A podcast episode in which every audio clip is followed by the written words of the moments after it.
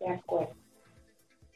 Gracias. Eh, buenas noches amigos de Noticias BR en Guatemala. Nos encontramos en este momento en una entrevista con la alcaldesa de Zacacoyo, Mayra Cetino, a quien agradecemos grandemente habernos brindado este espacio en su agenda y toda la labor que ella está realizando en este municipio, a quien le damos la bienvenida. Buenas noches, de verdad muchas gracias por la invitación. Para mí es un verdadero placer poder compartir con ustedes, cruzar nuestras fronteras y poder estar en comunicación para poder este, conversar sobre el trabajo que realizamos en el municipio. Muchas gracias.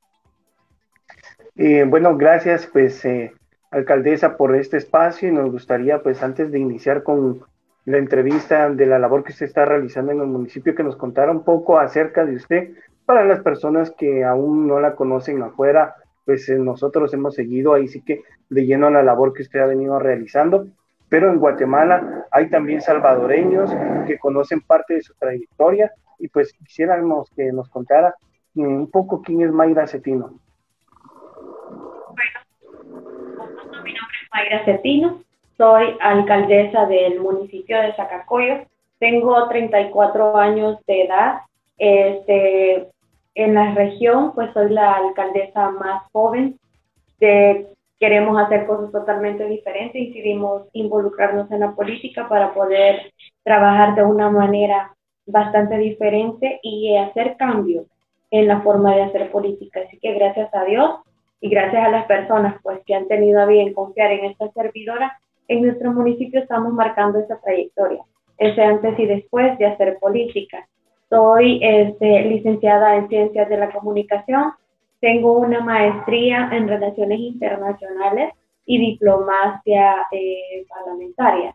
Así que eh, pues estamos trabajando constantemente en diferentes cosas en nuestro municipio para poder cambiar todas estas cosas pues que quedaron durante muchos años. Comentarle que pues en el municipio donde actualmente eh, soy alcaldesa, el alcalde anterior pues tenía alrededor de más de 30 años de ser alcalde, así que rompimos esa trayectoria que había ahí y ahí estamos trabajando por el bienestar y el beneficio eh, eh, común en Zacacoyo. Algo que nos llama mucho la atención es uno de los programas que usted eh, ha tenido, que es Puertas Abiertas. ¿Nos pudiera comentar de qué, de qué trata este programa de Puertas Abiertas?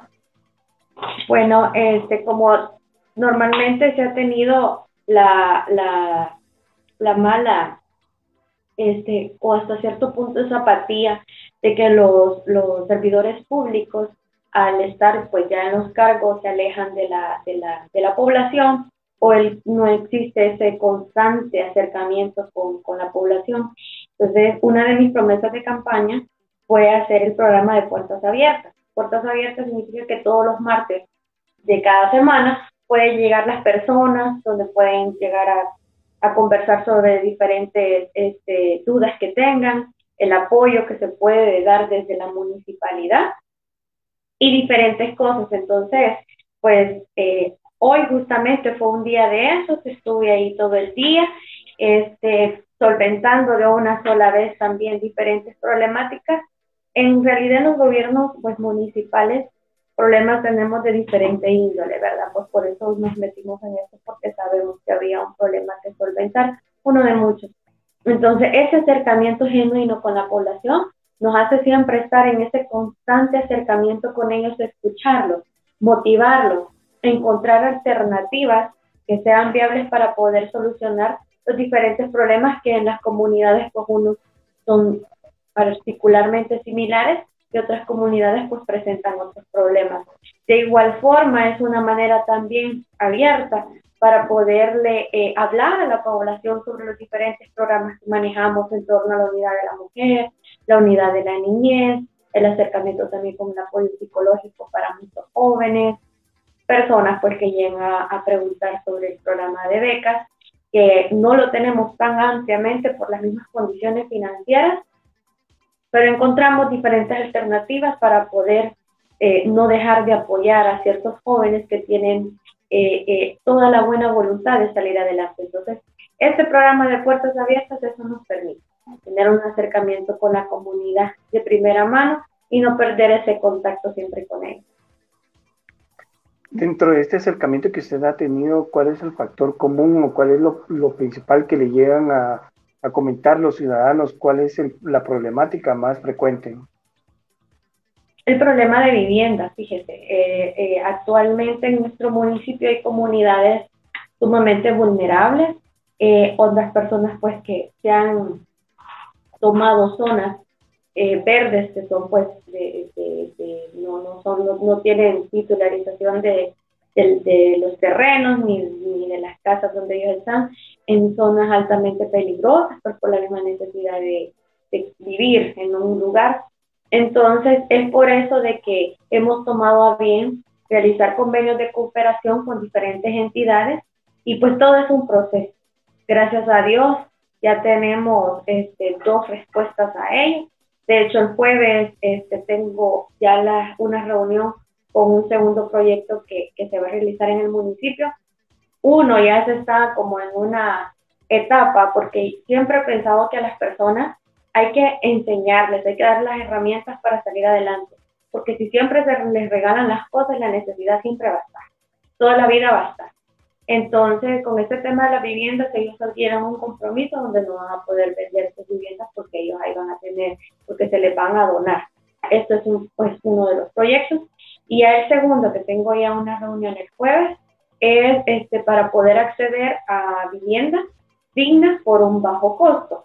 Entonces, pero también se les va a enseñar a, a estas personas de que tienen que ser sumamente responsables también cuando asuman eh, eh, el enorme reto de poder acceder a una vivienda. Asimismo, pues el tema de educación, eh, el tema de, de, poder salir adelante, pues porque muchos jóvenes no tienen oportunidad para poder estudiar.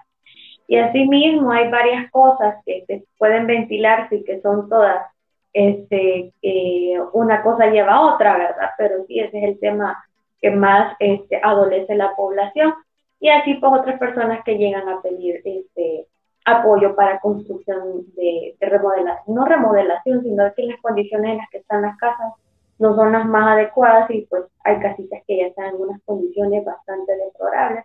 Entonces llegan a pedir material para poder este, levantar un poquito su vivienda.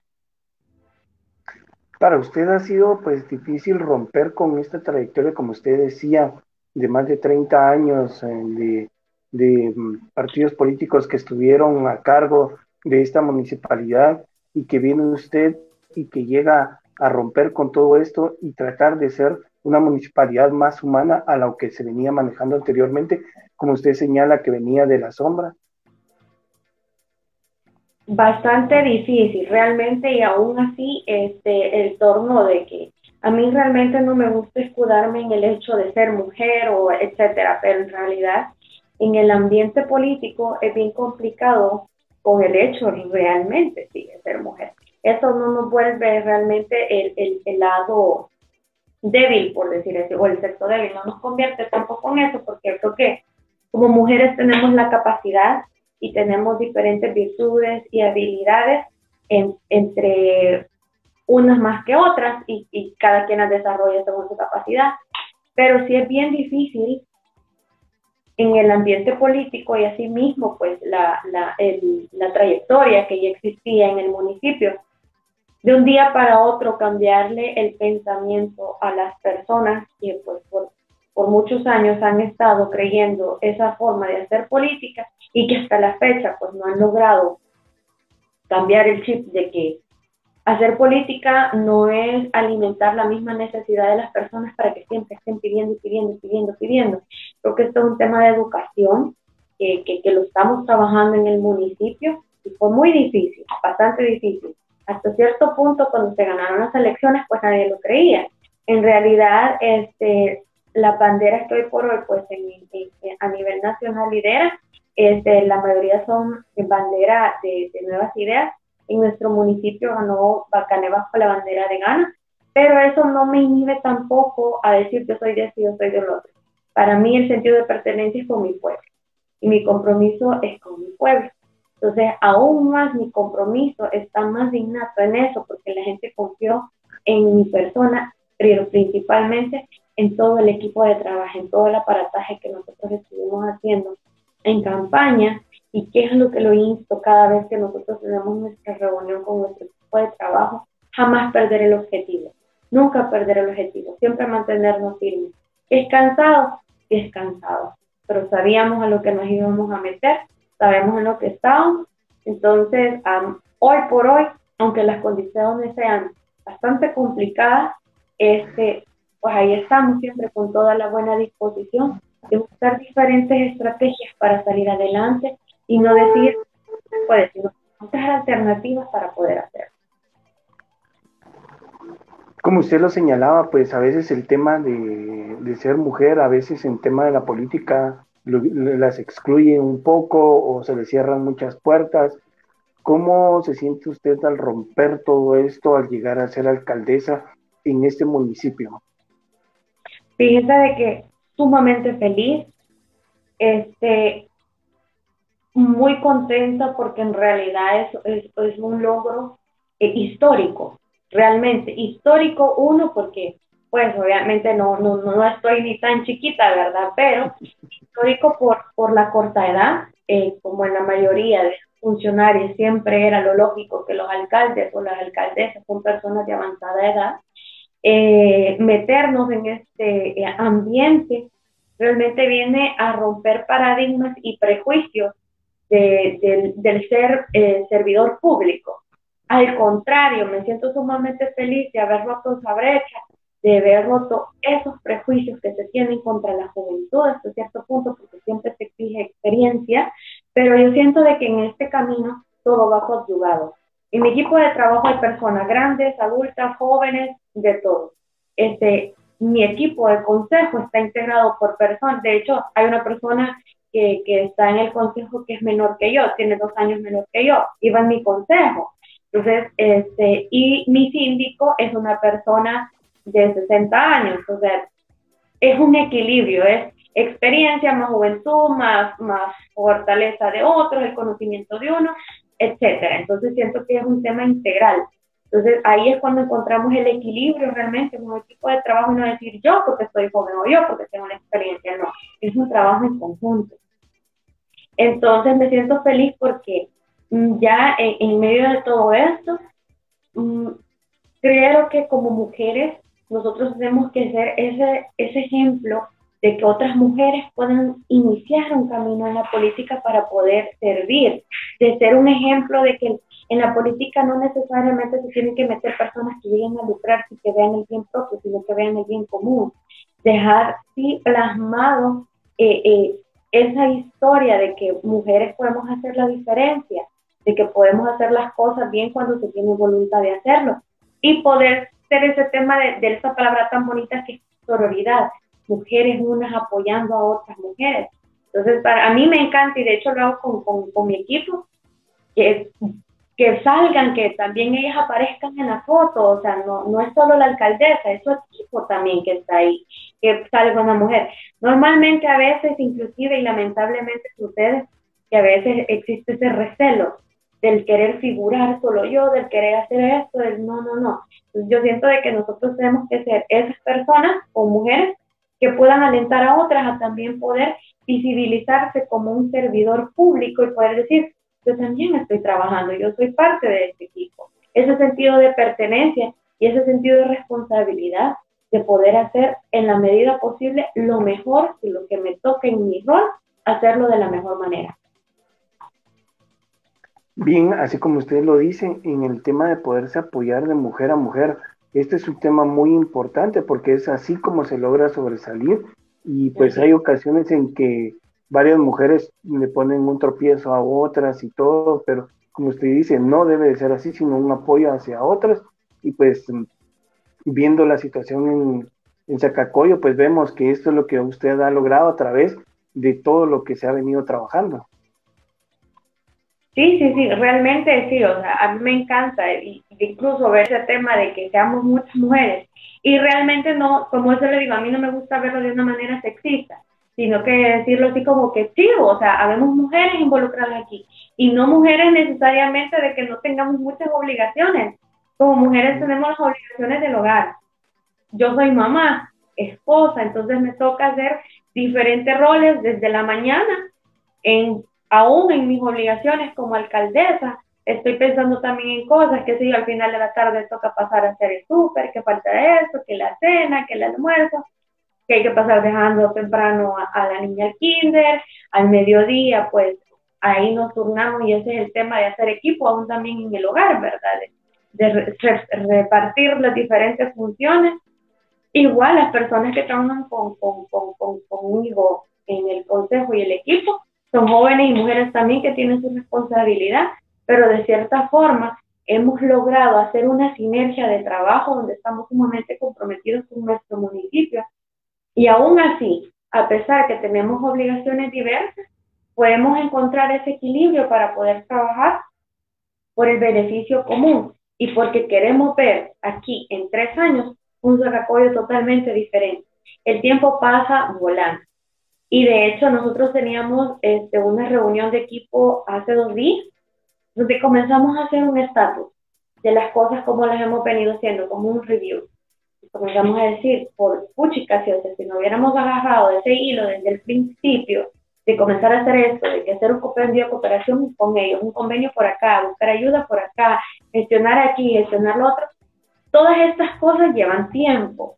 Entonces, si nos hubiésemos quedado de brazos cruzados al principio, y, e iniciar solo con primera y no meter tercera y o sea ir rápido, no hubiésemos logrado lo que gracias a Dios, porque realmente solamente porque Dios nos lo ha permitido, este, lograr cosas significativas a pesar de que no contamos con recursos. Uno de los temas importantes que nosotros hemos visto es el tema del transporte, que recientemente ustedes inauguraron el transporte con vehículos modernos y todo esto. ¿Cómo estuvo este, este trámite, poder gestionar todo esto para poder solventar a veces que las personas no tenían cómo transportarse y ahora tienen un transporte adecuado y digno?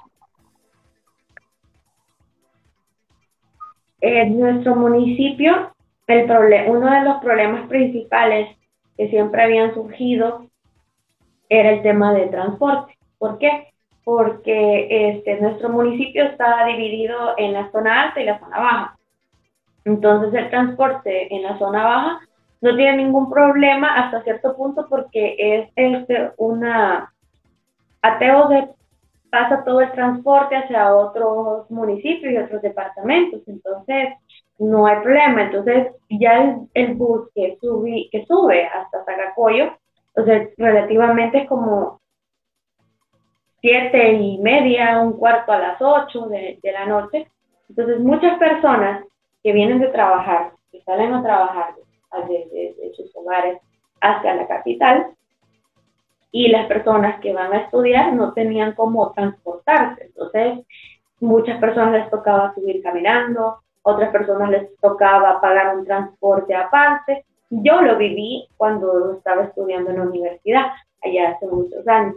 Entonces viví esa experiencia sumamente dura, complicada. Entonces, todo el hecho de ver algo que era tan feo, tan sencillo hasta cierto punto de encontrar una manera, qué sé yo, contratar un bus o un vehículo para las personas a tal hora, qué sé yo, hacer un contrato con, con para poderle dar una herramienta a las personas que vienen de trabajar, y a los jóvenes que vienen de estudiar porque ya no, ya no había transporte para poder subir, porque muchas personas les pueden dar el transporte a sus hijos, pero ya estar pagando eh, en la universidad, pero ya transporte todos los días para la casa, ya es un, gasto sumamente adicional y que es bien difícil cubrir.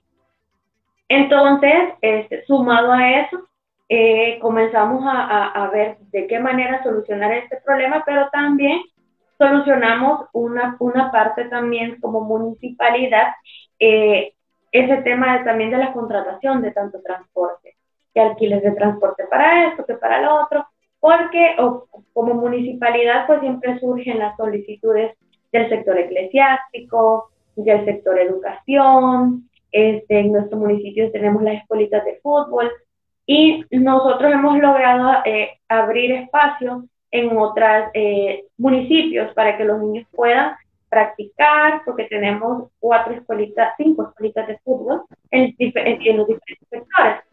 Entonces, hacíamos intercambio con, con otros municipios para que los, niños jugaran, pero ellos tenían que irse en picas. Entonces, inseguro tanto para los niños como para los padres. Entonces, una manera de dignificar tanto a las personas, a los estudiantes, a las personas que vienen de trabajar, a los niños de las escuelitas de fútbol, a las personas de las iglesias que solicitan el, servicio del bus para poder ir.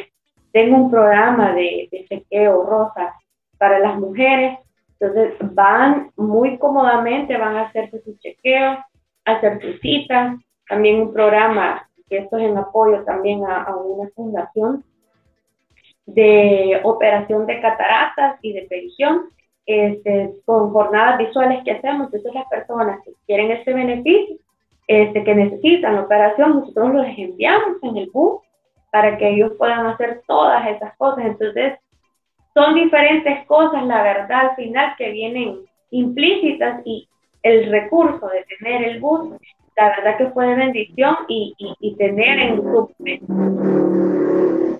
dinero para hacerlo, eh, creo que hasta el momento ha sido una decisión súper oportuna y me siento muy feliz de haberla tomado. Otro, otra problemática que, bueno, que afrontan la mayoría de países y municipios especialmente es el tema del agua. ¿Cómo se está afrontando el tema del agua? Comentarle de que en nuestro municipio uno de los principales problemas, aparte del transporte, es el agua.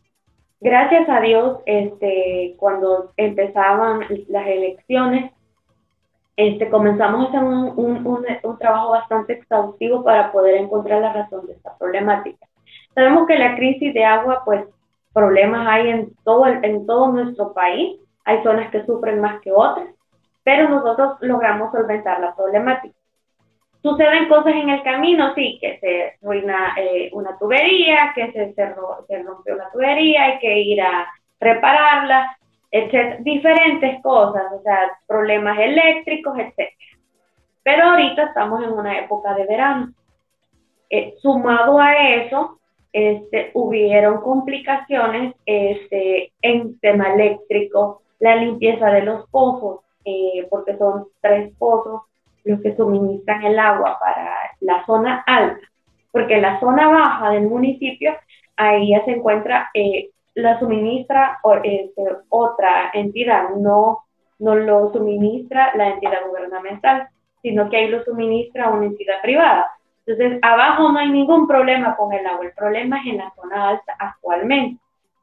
Entonces, este, yo realmente hasta cierto punto, yo le, le, le, mencionaba al presidente de, de, ANDA en este caso, porque yo le decía, mire, pasa esto, pasa lo otro, tal, le comentaba qué sucede, comenzamos a hablar, etcétera, no podemos bajar la guardia cuando ya solucionamos este problema.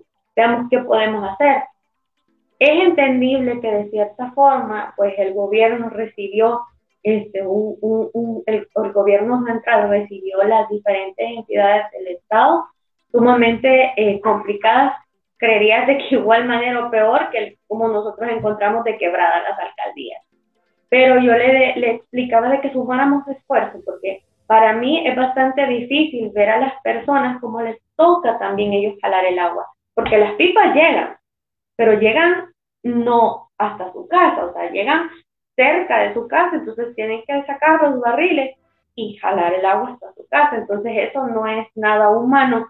Entonces, este, comenzamos a ver el tema, se comenzaron a hacer muchas cosas, llegó al municipio, realizó la visita al municipio, me siento sumamente agradecida realmente por darle la importancia al tema, sabiendo que tiene mucho más responsabilidad a nivel nacional, pero logró dar respuesta a la petición que le estábamos realizando desde el municipio. Principalmente, este, yo, Mayra Cetino, le había insistido a la sociedad, porque pues, o sea, recibo también la, la el sentir de la población y la crisis que estábamos viviendo.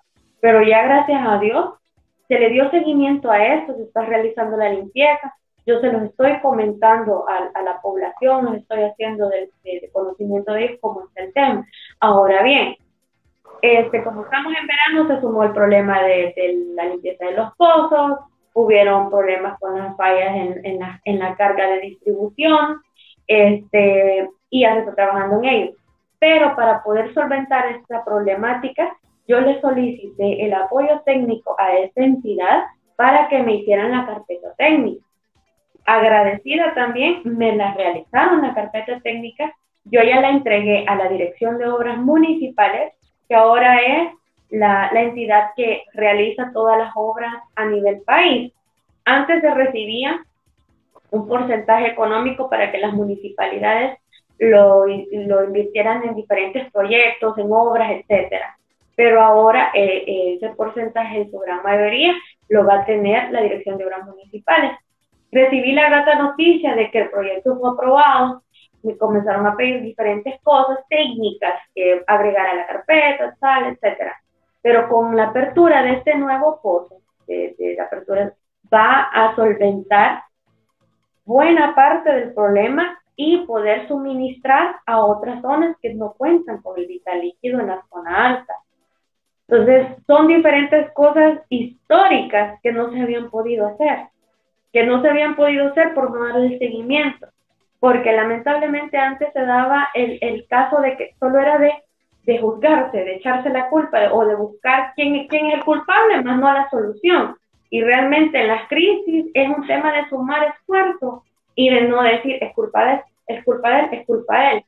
Entonces, eso hemos estado haciendo en una comunicación sumamente constante, la verdad, de, de lo cual yo sé, como le, digo y lo reitero, y, y, de verdad que al César los del César, sé que tienen mucha más responsabilidad a nivel nacional en diferentes lugares, pero como yo le digo, mi prioridad es mi municipio y yo estoy sumamente pendiente de que el beneficio sea para el, para el pueblo. Entonces, le dieron importancia y ya están trabajando en ello. Así que estamos en un chat donde nos están diciendo, estoy preguntando cómo va la situación, por favor, que, que estamos en espera de que se normalice, porque imagínense pasar días sin agua, es increíble. Entonces, aún nosotros, como, como municipalidad, pues nosotros no suministramos el agua, pero no nos hemos quedado como, bueno, esperemos a que se solucione hemos tomado también la iniciativa de ir a abastecer a las casas porque la entidad no alcanza a abastecer a todos los lugares.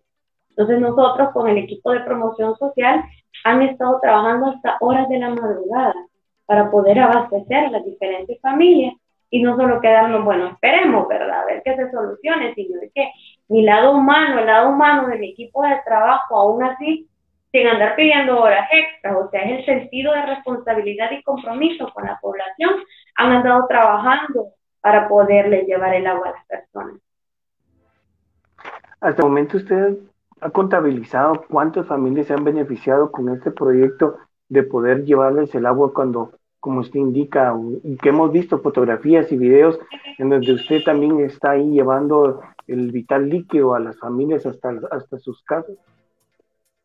Fíjese de que son como las familias, podría decirlo, pero como en una familia pues hay una cantidad de, de personas que están ahí, son diferentes comunidades.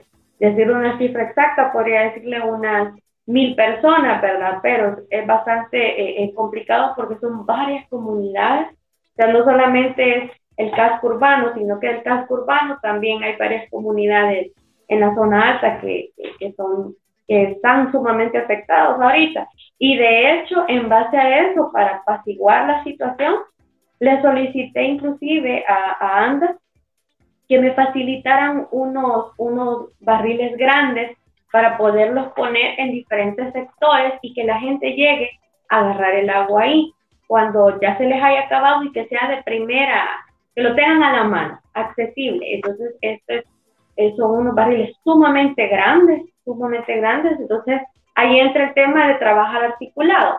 Ellos me lo donaron y nosotros pusimos toda la estructura, toda la estructura, este, el chorro, las bases, todo, todo, todo, todo.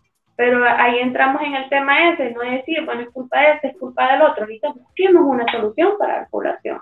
La población está cansada de escuchar excusas. Deben escuchar qué estamos haciendo para solventar el problema y no darle tantas largas a la situación. Bien, otro tema que pues em, afrontan también ahí, tema de inseguridad. ¿Cómo se está afrontando el tema de inseguridad en conjunto con autoridades y gobierno central? Fíjese de que cuando yo llegué a la municipalidad, yo pedí el, el acompañamiento de la Fuerza Armada. Gracias a Dios tuve la respuesta este, inmediata por parte de la Fuerza Armada. Este, solicité, lo hice escrito, les hice unas notas donde pedía el acompañamiento de la Fuerza Armada, que hubiese presencia de la Fuerza Armada en diferentes sectores, ¿verdad? Este, el tema de inseguridad, notoriamente, pues, eh, usted sabe que es bastante difícil decirle al 100% aquí no le va a pasar absolutamente nada, pero sí, este, por parte de la municipalidad, hemos sumado fuerzas también con la Policía Nacional Civil, a quienes les hemos apoyado para poder eh, tener las patrullas, eh, para que estén en funcionamiento y hagan diferentes rutas de, recorrido en el municipio, porque las tenían varadas, entonces tenían que salir caminando, utilizaban transporte para poder ir, entonces les reparamos los vehículos, entonces ellos andan haciendo diferentes rutas. Con la Fuerza Armada, de igual forma, el trabajo en conjunto con ellos, han andado caminando en diferentes sectores. Este, pedimos también un GECAP, así se llama, este, es, un grupo de soldados que está fijo en, en una comunidad. Entonces, eso lo tenemos en dos lugares en el municipio, aparte de los dos puestos policiales. Ahorita vamos a, eh, estamos en proceso de un tercero, solamente de que por el mismo tema de logística y el espacio, que no lo hemos podido ubicar, pero gracias a Dios en ese sentido, eh, han pasado un par de cosas que lamentablemente son cosas que suceden en otro municipio, pero al final vienen a caer en el municipio de Zacacoyo de cierta forma, eh, sin, sin haber sucedido ahí, ¿verdad? Entonces, este, son cosas que, que, suceden, pero por favor.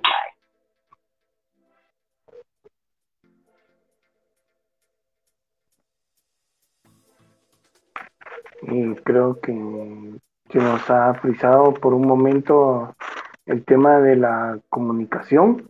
Eh, esperamos eh, restablecer eh, la misma para continuar con la entrevista que estamos sosteniendo ya en estos momentos con la alcaldesa de Zacacoyo, Mayra Cetino, quien nos estaba expresando acerca de toda la labor que ellos han venido realizando en torno al tema de principalmente de eh, transporte, que había sido uno de los, una problemática que venía de años en años, también la problemática de la falta de vital líquido en, en este sector. Y que como ustedes escuchaban, ella pues eh, hasta el momento daba a conocer que efectivamente lo que se tiene es que eh, se ha creado un sistema en el que la, municipalidad está trasladando este vital líquido hacia la población guatemalteca, colocando toneles donde los, guatemaltecos se pueden llegar y de esta manera poder eh, solicitar el vital líquido a la municipalidad. Ya nuevamente contactamos aquí a la alcaldesa Mayra Cetino eh, para que nos eh, pueda continuar acá comentando acerca de esta situación acerca de la labor que pues se realiza en este importante municipio y principalmente el tema de ser una alcaldesa que está dirigiendo uno de los municipios que como ella indicaba anteriormente, por más de 30 años, eh, personas que han dirigido el municipio no se han eh, dirigido directamente a poder eh, restablecer o ver la situación directa de poder ayudar a la población, eh, a la población salvadoreña en ese sector, ¿cómo lo está haciendo ella? Pues eh, continuamos con usted eh, acerca de este importante tema que nos estaba comentando, alcaldesa. Sí, sí, sí, la verdad es que como le explicaba, pues estamos trabajando de manera en conjunta también y pues gracias a Dios hemos tenido la, la, respuesta hasta, hacia esta situación y se ha mejorado notoriamente porque antes era sumamente complicado, eh, pero yo creo que también esto tiene que ver con diferentes programas que se puedan ir realizando oportunidades y lugares de sano esparcimiento que también se pueden hacer. No, como le mencionaba, no solamente el hecho de decir esto existe, esto existe, sino de que hay que ver también la razón de ciertas cosas o también de, de, de, incidir e incluir a ciertas personas en diferentes situaciones, ¿verdad? Entonces, en ese sentido, creo que sí es bueno este tema también de, apostarle al sano esparcimiento, de sí trabajar de la mano con las autoridades competentes, como le decía también, con el tema de, de la policía, el, con la Fuerza Armada, el trabajo que se está realizando en conjunto para hacer diferentes recorridos notorios en el municipio para que la población también se sienta protegida, que sepa que de igual forma si van a tal lugar, pues hay una ruta de, de, seguridad o un perímetro también de seguridad para poder este, sentirse seguros y poder salir con su familia. Muy bien, alcaldesa. Eh, viendo este tema, ¿usted cree que ha logrado, pues, con las acciones que usted está tomando, lograr disminuir un poco el tema de violencia en su municipio? Sí, sí, sí, la verdad que sí. Se ha disminuido notoriamente porque, este, como le decía, a veces suceden cosas que son de otro municipio y vienen a, a, a, feo mencionarlo así, porque lo que nos ha pasado en nuestro municipio es de que cometen un, un, un homicidio en otro lado y, pues vienen a, dejar a, la persona. Por acaso nos pasó este, una, hace como unos dos, dos, meses que sucedió esa situación. Y de ahí, pues, lamentablemente a veces suceden un par de noticias que, que realmente yo siempre digo de que una, la, los medios tienen que ser sumamente responsables cuando divulgan cierta información y tienen que confrontarla muchas veces hasta verificar de que sea información verídica y las fuentes también, ¿verdad? Porque sucede y divulgan a veces noticias que, que en vez de apoyar, pues más es que hacen un daño este, hacia la población. Y pues siempre mantener las, las medidas de prevención, ¿verdad? Tanto como ciudadano también y nosotros como municipalidad, siempre dar este, la, darle el sentido de integridad hacia la población y que se sientan salvaguardados también por parte de las diferentes instituciones que son las responsables de dar la seguridad hacia los ciudadanos. Un tema muy importante para disminuir la, la seguridad, la, la inseguridad es el tema que usted ha estado realizando, que es el apoyo al tema del deporte, que lo hemos visto eh, constantemente en sus redes sociales, que el tema de deporte ha sido uno de los pilares en, su administración, el apoyo a la juventud. Sí, la verdad es que este apoyar el deporte no es un tema, este, probablemente algunos lo vean como, bueno, hay otras cosas más que hacer, sí, pero realmente el deporte es necesario en, las comunidades. Es la diversión que existe cada fin de semana, pues un momento para pasarla con la familia, con los hijos, un momento de diversión que va el papá a jugar fútbol, su hijo va a jugar básquetbol. Nosotros lo que hemos hecho en el municipio es que hemos diversificado las diferentes disciplinas. Hace poco inauguramos la escuela de patinaje en el municipio. Tenemos este, pues también nuestra escuelita de, voleibol, el básquetbol, el fútbol, el softball.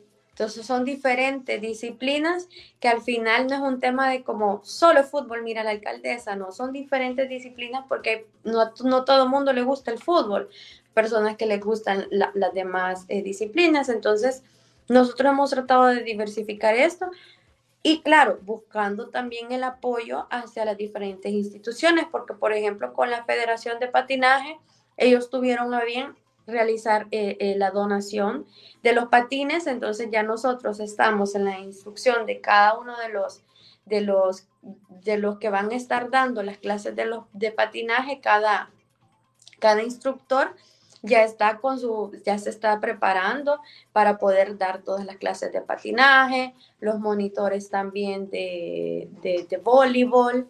Este, nosotros ahorita estamos siendo sede, gracias a Dios, a nivel de región, este, también para la escuela de árbitros en el, en, en el fútbol.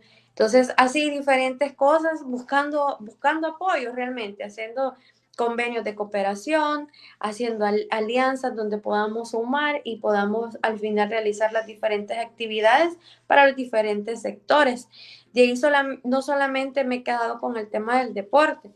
En nuestro municipio tuvimos a bien la, la, la realización de la Escuela de Artes. Esta escuela de artes pues da clases desde violín, teclado, guitarra, saxofón este, diferentes cosas que decidimos hacer la inversión en, en, ellas.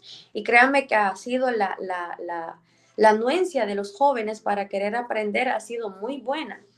Entonces, es, pero como la escuela está en la zona alta, eh, nosotros ahorita el proyecto que tenemos que la vamos a descentralizar, entonces va a salir el instructor a las diferentes comunidades como para hacer este, una tarde de la escuela de arte en la comunidad tal una tarde en la comunidad tal, porque no todo se les hace fácil ir hasta la escuela de arte, ¿verdad? Entonces vamos a salir a, poderles apoyar con los muchachos y no solamente con eso, también con clases de, dibujo y clases de pintura, porque tenemos mucho talento en el municipio.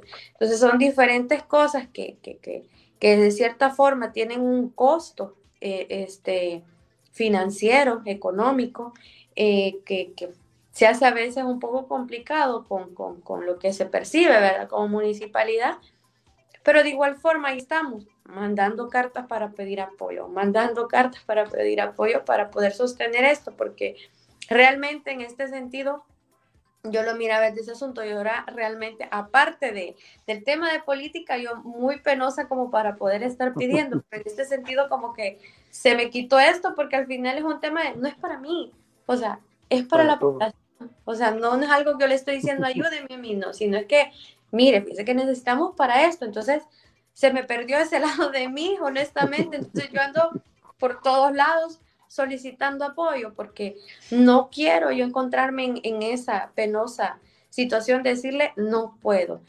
Va a haber esta manera, ahora bien, pero uno tiene que ser muy aterrizado. Hay cosas que por más que uno quiera, a veces se hace complicado, ¿verdad? Entonces yo cuando me a pedir ciertas cosas que de verdad no están en mi competencia, es como, mire, yo no le puedo mentir.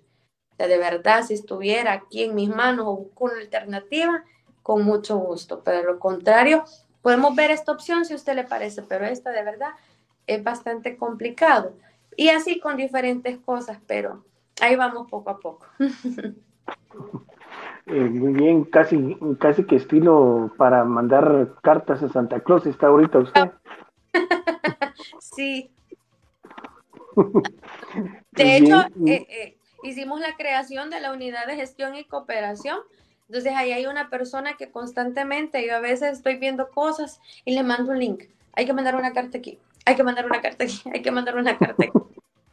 Ahí estamos dándole seguimiento a muchas cosas para que nos puedan apoyar. Muy bien. Otro tema muy importante, eh, recientemente, pues desde nuestro país estuvimos viendo que se registró un incendio y este estuvo pues eh, eh, por varios días, creo yo. ¿Y cuál fue la labor o cómo fue que ustedes lograron accionar en ese momento viendo la situación que se estaba viviendo en esa área? En nuestro municipio, que casi no les, no le escuché muy bien. Ajá, en su municipio, si no estoy mal, hace poco hubo un incendio. Ah, y, eh, ¿cómo, ¿cómo, se logró trabajar con todo esto? Ahí nosotros este, conformamos con las entidades que deben estar en la Comisión de Protección Civil. Su servidora es la presidenta de la comisión. Entonces, ahí conformamos este, con todas las entidades necesarias educación, salud, protección civil, este, está la persona que me ayuda, que es en el área también de medio ambiente. Eh, hemos querido de cierta forma también mantener en contacto con la Fuerza Armada, pues obviamente nosotros no tenemos bomberos en el municipio, ¿verdad? Pero existe este, un grupo al final departamental que es donde sí están todas las instancias. Ahí está Bomberos de, El Salvador, está Cruz, Cruz, Cruz Verde, este, Cruz Roja. Nosotros tuvimos la bendición también de tener comandos de salvamento. No existía eso. Entonces, la terminamos conformando muy bien la Comisión de Protección Civil. Entonces, conjugado a eso y buscando a las entidades que son las que deben estar eh, eh, en, todo, este aparataje para poder accionar frente a un siniestro, eh, estuvimos inclusive en capacitación constante para saber todos estos temas desde protección civil. Entonces, obviamente no tenemos todo el recurso como para poder accionar ante un siniestro de tan magnitud. Este, tuvimos un primer incendio que, que pues el equipo fue como, bueno, este, casualmente estaba cerca de un río. Mi equipo fue como, bueno, accionemos nosotros ahorita en todo lo que viene la pipa, en todo lo que viene bomberos, comenzamos a jalar el agua del río comenzaron a, a echarle. Pero ese fue uno pequeño, por decirlo así, el que ocurrió este, pero de igual forma al final llegó bomberos, llegaron pipas, o sea, tuve el apoyo de, de, alcaldes cercanos que me dijeron, mire, le vamos a ayudar, le vamos a mandar la pipa, le vamos a hacer esto, y yo muchas gracias, de verdad. Al final creo que eso es bueno, o sea, el, el, el apoyarnos entre nosotros y el no decir, no me compete porque no es mi municipio, sino de que ayudarnos porque hay municipalidades que tienen mayor recurso que otras, vean. Entonces llegó al final eh, bomberos y terminaron de apagar el fuego, porque a veces con un poquito que quede comienza de nuevo el, incendio.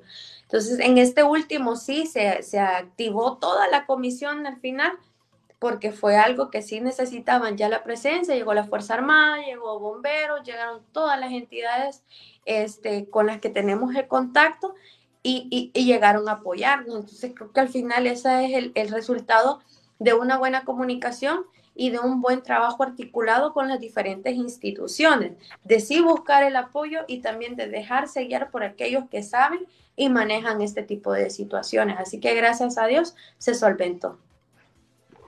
Muy bien.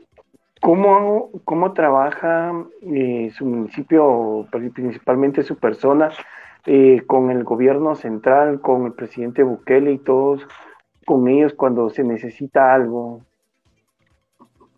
Fíjese de que eh, muy bien, la verdad de que, que la, la recepción de las diferentes peticiones que hemos realizado han sido muy anuentes, han sido este, bastante efectivos realmente y yo siento que al final ese es el, deber ser como funcionario, ¿verdad? De, de poder trabajar eh, en equipo, de poder ser escuchados este, ante las diferentes solicitudes que se realizan porque nos volvemos los voceros de nuestras comunidades. Entonces, al final, eh, la solicitud y, las peticiones simplemente es como el sentir de un pueblo que necesita diferentes cosas. Pero yo sí, de verdad que al menos con, los, los, diferentes ministerios que he solicitado apoyo, al Ministerio de Agricultura, al Ministerio de Salud, a quienes realmente les estamos apoyando también en la unidad de salud con un proyecto que, que ellos estaban sumamente complicados porque necesitaba una buena inversión, pero este, como municipalidad priorizamos este, poderles apoyar, porque para mí que, un, que la clínica también esté en condiciones bastante complicadas, este, siendo un lugar donde las personas van para poder pasar consulta, tiene que estar limpio, tiene que estar eh, diferente. Entonces ahí sumamos esfuerzos y ahí los apoyamos, pero así también han, han, mostrado la anuencia cuando les he solicitado apoyo, ahorita con el tema de pandemia, con el tema también de inclusive, ahorita que se gestionan unas jornadas médicas, ahí estamos en programación este, como le mencioné, con el Ministerio de Agricultura, aún este, eh, el presidente ha sido muy anuente también con varias cosas, así de que agradecidos la verdad y esperamos que en esa misma línea pues sigamos trabajando, porque al final es para la población. Un tema muy importante que usted me comentó ahorita, que es el tema de la pandemia. ¿Cómo han estado ustedes afrontando el tema de la pandemia en su municipio? Fíjese de que comenzamos a, tomar también decisiones internas como paralizar actividades, eh, a cerrar ciertas zonas, por ejemplo, el deporte. Honestamente, sí hubo un tiempo que lo cerramos por, para no hacer eh, la, eh, la concentración de varias personas. Este, habíamos tomado decisiones de, de, paralizar ciertas actividades eh, que se nos retrasó, la verdad. Teníamos un par de cosas que ya teníamos calendarizadas, pero tuvimos que cancelarla por lo mismo de la pandemia. Asimismo, comenzamos en esa forma a gestionar apoyo también con diferentes instancias y de algunas embajadas que recibí el apoyo para poderles apoyar a las iglesias, a las escuelas, aún a, a, nuestro equipo, inclusive de la municipalidad, con mascarillas y equipo de bioseguridad, alcohol gel, etcétera, porque es importante que las iglesias, las escuelas, las clínicas, también les dimos, o sea, de todos estos lugares, el sector eclesiástico cristiano, católico, ¿verdad? Le suministramos, pero tenemos que volver a hacer otra vez la misma jornada porque esto se acaba súper rápido, inclusive a las cooperativas eh, de, de, PICATS también le, suministramos, entonces es, un tema de ir viendo cómo vamos apaleando diferentes cosas y poder apoyar de cierta forma y tomar decisiones atinadas que nos ayuden también a poder ayudar a aquellas eh, unidades que están trabajando incansablemente desde arriba, desde lo nacional, ¿verdad? Los ministerios, etcétera, porque si era bien difícil ver cómo los doctores y realmente cómo eh, pues enfrentan día a día a poder luchar contra una pandemia y como servidores creo que lo más responsable y atinado era tomar decisiones afines para que pudiéramos sumar esfuerzo en ese sentido y poder salir adelante ante una pandemia. Muy bien, ya pues casi para ir finalizando, que nos pudiera comentar cómo ha sido para usted, pues no, no lo comentaba al principio, eh, poder realizar su trabajo como alcaldesa y también poder afrontar el tema del hogar. ¿Cómo es que usted hace para poder dividirse y poder hacer todo este tema? Y que pues muchos dicen, ¿quién hace las cosas en el hogar?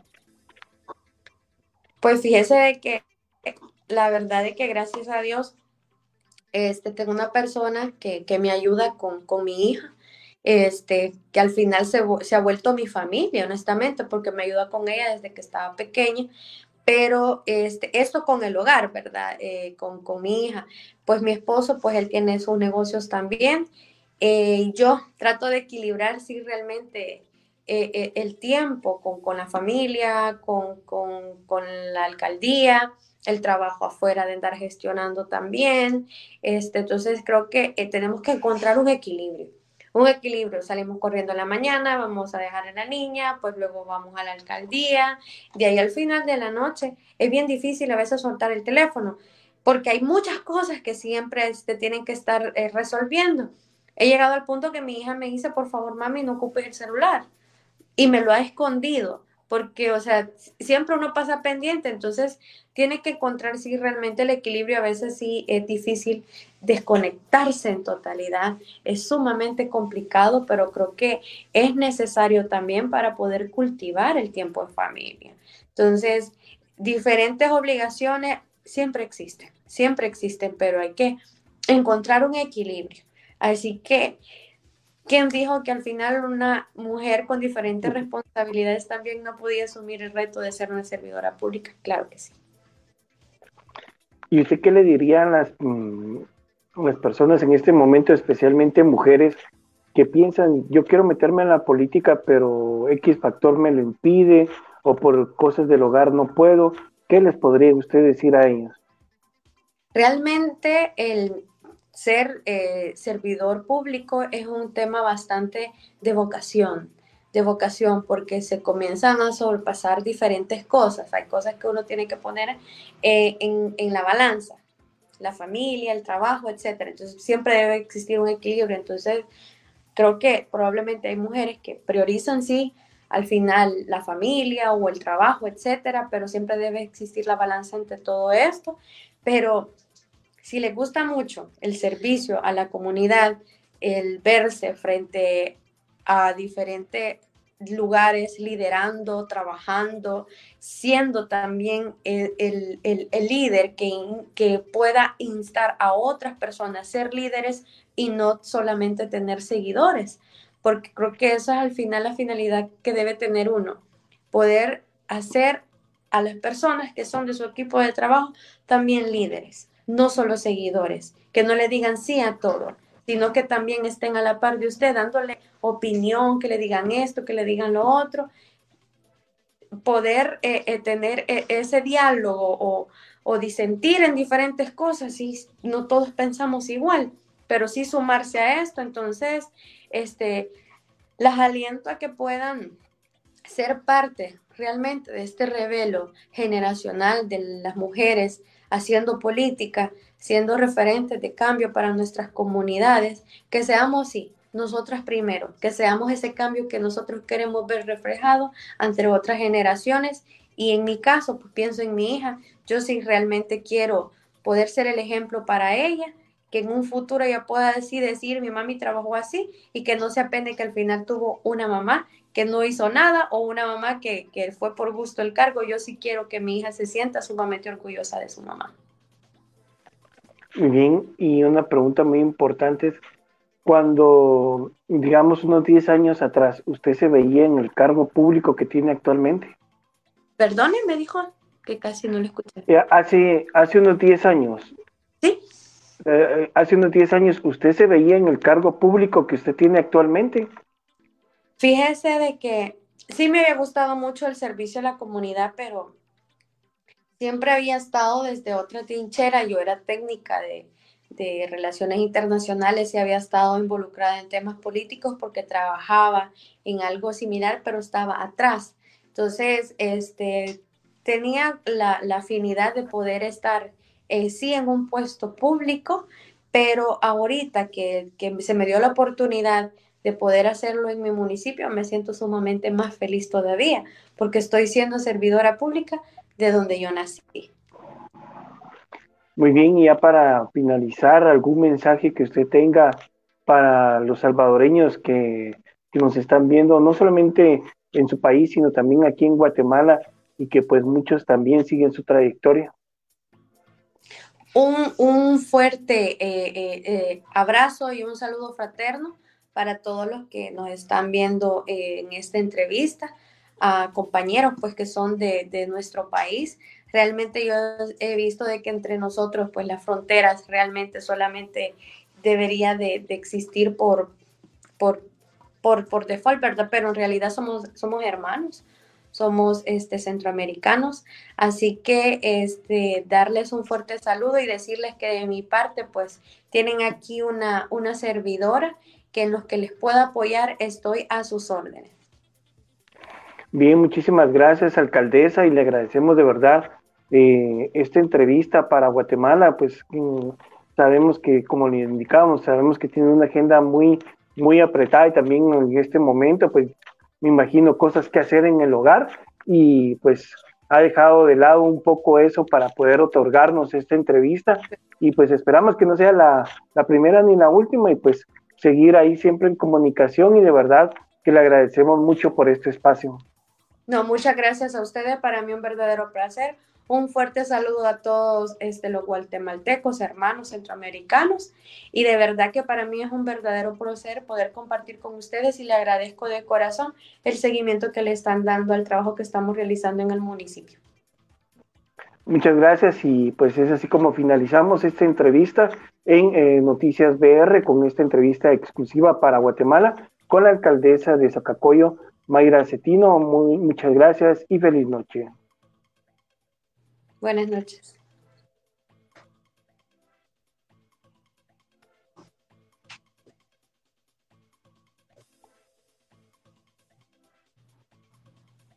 Gracias, eh, buenas noches. Estamos eh, dando inicio a este segmento de Noticias BR Despierta Guate, que lo que busca es conocer la realidad de nuestro país y hoy nos está acompañando la licenciada Rubí Monzón de la Fiscalía del Ministerio Público, a quien le damos eh, la bienvenida en torno a temas de niñez. Muy buenas noches, Vinicio. Muchísimas gracias por la invitación. Efectivamente, para nosotros constituye un verdadero placer poder informar a, a, la población el trabajo que se realiza desde el Ministerio Público que ha tomado el liderazgo en este importante tema de la niñez y la adolescencia víctima para que la población esté informada que existe un lugar en donde se da una protección integral a niñas, niños y adolescentes víctimas de delitos.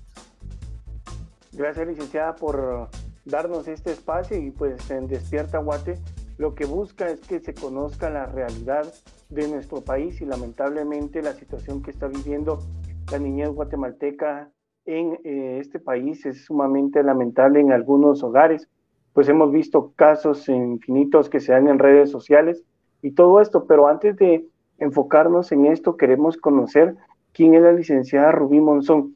¿Cómo inicia en el Ministerio Público? Pues sabemos que tiene una gran trayectoria dentro del ente investigador, pero para que las personas vayan conociendo también un poco, un poco acerca de su trayectoria y vean que usted se ha forjado dentro del Ministerio Público y por llevar hasta la justicia todos estos casos. Muchísimas gracias por la oportunidad. Efectivamente, yo trabajé en el Ministerio Público desde el año 1995 hasta la fecha. Son 27 años de trayectoria que al decir pasan rápido, sin embargo, es una serie de experiencias que han marcado mi vida de manera positiva puesto que este trabajo constituye un privilegio realizarlo cuando sabemos que podemos desde nuestro escritorio y desde el trabajo de campo hacer grandes cambios para cambiar la vida de un ciudadano guatemalteco. He trabajado como oficial de fiscalía, auxiliar fiscal, agente fiscal, fiscal de sección adjunta y fiscal de sección. Es decir, he pasado por las diferentes etapas y pasos que se requieren para tener la carrera fiscal completa. Para mí, este trabajo constituye un verdadero privilegio. Trabajé para la sección de delitos contra la vida, para la Fiscalía de Impugnaciones y para la Fiscalía de Niñez. Tengo conocimiento respecto a la dirección en el tema de violencia contra la mujer y toda esta experiencia me ha permitido poder en la actualidad desarrollar un trabajo efectivo, eficaz y eficiente en pro específicamente de los que no tienen voz, de las niñas y los niños que desgraciadamente han sido vulnerados en el seno de su propio hogar. Durante 27 años he trabajado en operativos de alto riesgo y he dirigido estos denominados eh, operativos a gran escala, tanto en el sector de la población central de Guatemala como a nivel departamental, lo que me ha permitido tener la solvencia para poder poner a disposición de la sociedad y de la niñez guatemalteca 27 años de experiencia en la labor que realizo en la actualidad. Y sin duda alguna, como les he manifestado, el trabajo viene a ser una bendición para cualquier persona, pero para mí en lo personal es un privilegio, puesto que en la actualidad me llena de satisfacción saber que a raíz de la labor que desempeño estoy protegiendo y devolviendo la vida a niñas y niños que han sido víctimas de delitos. 27 años de trabajo pasando por las diferentes etapas y las experiencias, unas fiscalías muy operativas de mucha enseñanza y gran aprendizaje y otras como en la que actualmente me encuentro que tocan el corazón cada uno de los casos, en donde lamentablemente la parte más oscura del ser humano es cuando se conoce cuando una pequeña mano de una niña o un niño tiembla al tomar la mano de nosotros los fiscales para poder señalar a su agresor, pero también nos permite ser ese ángel que los niños necesitan para poderse sentir empoderados y terminar con ese círculo de violencia. Para mí, trabajar para la niñez guatemalteca ha marcado mi vida de manera positiva, puesto que me ha permitido ser pionera en abrir espacios a nivel latinoamericano para poder crear ese mecanismo de seguridad y atención integral destinado a la niñez de nuestro país. Muy bien, eh, usted nos indica, pues, eh, efectivamente, son varios años de trayectoria dentro del Ministerio Público. Ahora, ¿cuál es la diferencia que usted, pues, ha logrado observar de aquellos momentos en los que usted llegaba a torre de tribunales, llegaba, pues, a veces uno va corriendo, y a veces yo me acuerdo que yo la veía a usted en alguna audiencia y iba corriendo, mira, ahorita no le puedo hablar, pero le hablo después. Pero ahora ya estando en el lugar en el que usted está usted está dirigiendo ya una fiscalía. ¿Cuál es ese cambio que usted puede notar dentro de su vida al poder realizar eh, este proceso? En cualquiera de las profesiones, pero específicamente en el tema de fiscal, para poder dirigirlo y para poder avanzar en acciones acertadas en pro de la persecución penal se necesita vivirlo. Haber trabajado en las diferentes etapas, haber sido oficial de fiscalía, auxiliar fiscal y agente fiscal, me permite la solvencia para que con la experiencia vivida y realmente realizada pueda yo ahora dirigir este importante tema a efecto de que toda esa experiencia, esa trayectoria que los 27 años nos han permitido, hoy sea utilizado para que podamos ponerlo al servicio de la niñez y al servicio de esos grandes equipos de gente comprometida que está trabajando, pero que espera que no tener un jefe, tener un líder que sea un aliado para poder realizar la persecución penal, que no diga vayan, sino que hagámoslo y eso es lo importante. Un líder que esté al servicio del trabajo que se presta y que se brinda a la sociedad, pero también al servicio del equipo de trabajo, que sepan que cuentan con uno para poder dirigirlo y que esa experiencia vivida en carne propia puede ahora ser puesta en práctica porque sé lo que significa abordar un operativo a las 3 de la mañana o lo que significa hacer un turno de 24 horas. También sé lo que significa amanecer en las calles procesando una escena de crimen y después de haberlo realizado, me encuentro en la capacidad de dirigirlo y también de comprender la problemática en que las y los fiscales pueden encontrarse en el día a día de su trabajo y el mejor esfuerzo que cada uno pone para hacer las cosas bien. Bien, en este caso, ahondando ya en el tema, pues eh, un poco más en el tema principal, que es el tema de la niñez. Esta fiscalía está buscando, pues, eh, ser ahí sí que un poco la voz de aquellos niños que sufren en sus hogares. Hasta el momento, ¿cómo va este proceso en nuestro país de poder concientizar a la población guatemalteca acerca de que el vulnerar los derechos de un niño es un delito, porque muchos dicen, no, le puede pegar, le puede hacer esto, pero a veces eh, se está cometiendo un delito. Entonces, ustedes como Ministerio Público están viendo desde atrás o viendo cómo está sucediendo todo y salen a poder buscar que todo esto termine. Y la pregunta es esto, ¿cómo poder crear más conciencia en la población guatemalteca para que, digamos, ya no hay violencia en contra de la niñez guatemalteca? Efectivamente, la señora fiscal general y jefa del Ministerio Público, conocedora del tema de violencia en contra de la niñez, en virtud que previo a desempeñarse como fiscal general, ella tuvo a su cargo una sala de magistratura en la que se conocían estos temas. Dentro de sus principales proyectos se encontraba ser la voz de los desprotegidos y de los que no tienen voz. Y es así como llegando al Ministerio Público, ella plantea un plan de trabajo y en el eje número 7 de este plan de trabajo se establece la posibilidad de minimizar la victimización secundaria en todos aquellos grupos vulnerables. Obviamente, dentro de estos grupos vulnerables se encuentra la niñez guatemalteca. Y es así como soy llamada por la señora fiscal general para poder implementar este importante proyecto denominado Modelo de Atención Integral de Niñez y Adolescencia, considerando con toda la humildad del caso que ella tuvo a bien tener en cuenta mi experiencia y trayectoria dentro de la institución. Un reto grande en su momento me pareció que teníamos que hacer mucho trabajo y mucha concientización. La señora fiscal comparte conmigo ese que para entonces era un sueño hace aproximadamente tres años y medio, en el que me invita a ser parte de ese sueño y a que lo hagamos una realidad. Y es así como hacemos propio ese ideal y trabajamos para la creación de ese importante modelo de atención integral de niñez y adolescencia, que por sus siglas es conocido como MAINA implementamos este modelo y consideramos que necesitábamos que las diferentes instituciones se sumaran, puesto que si hacíamos este trabajo de manera individual, no íbamos a lograr el éxito esperado, puesto que cada quien seguiría trabajando desde sus especialidades sin hacer una integración de la función de cada una de las instituciones en pro del sector vulnerable. Y es así como tocamos las puertas de algunos ministerios y del organismo judicial con el objeto que se sumaran a este proyecto que nos vino a posesionar, no como Ministerio Público, sino como país a nivel latinoamericano, en ser el primer país que cuenta con un sistema de justicia integrado, que presenta una atención eficaz, eficiente y diferenciada para niñas, niños y adolescentes víctimas de delito, sumándose al liderazgo que el Ministerio Público asumió en ese momento y que aún mantiene respecto a la protección de derechos de niñas, niños y adolescentes, 13 instituciones, entre las que me permito citar el organismo judicial, el Ministerio de Gobernación, la Oficina de Atención a la Víctima, la Defensa Penal Pública, el Ministerio de Trabajo, la Secretaría de Bienestar Social, el Instituto Nacional de Ciencias Forenses, la Procuraduría General de la Nación, instituciones que al sumarse a este importante proyecto permitieron que eso, que era un sueño, se convirtiera en una realidad y dar un giro total a aquellos ojos que se encontraban cegados por la indiferencia de la justicia y volver a tener esa apertura para que los adultos y nosotros, los del sector justicia, trabajáramos en pro de su protección.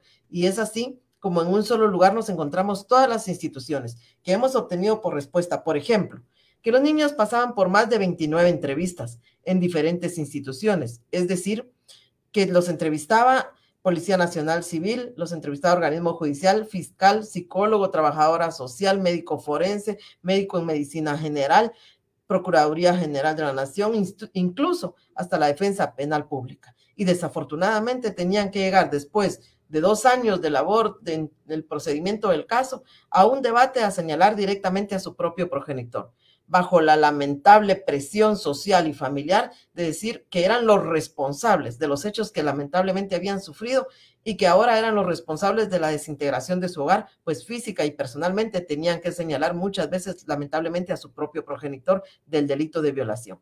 En la actualidad esas 29 entrevistas se han reducido a dos entrevistas, mismas que se realizan, una de carácter administrativo y otra que se denomina anticipo de prueba, que se queda grabada en un DVD para que sean escuchados estos en el DVD reproducido en las veces que sea necesario en debate oral y público para no revictimizar a las niñas y a los niños.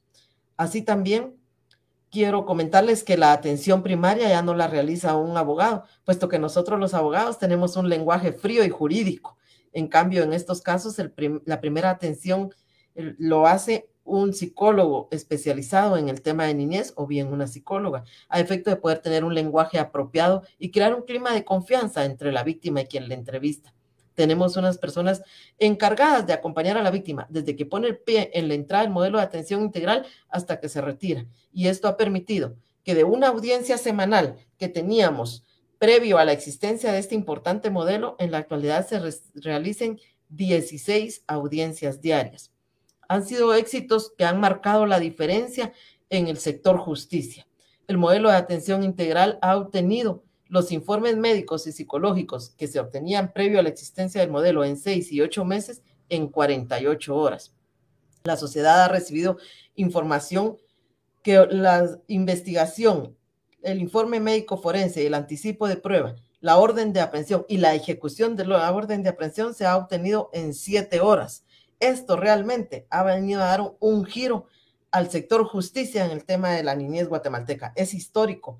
Dentro de nuestra sociedad jamás ningún proceso se ha definido con tanta prontitud y que esté debidamente investigado y que tenga el soporte de la plataforma fáctica, jurídica y probatoria preparado incluso si mañana mismo tuviéramos que ir a un debate, con la garantía que vamos a obtener una sentencia condenatoria.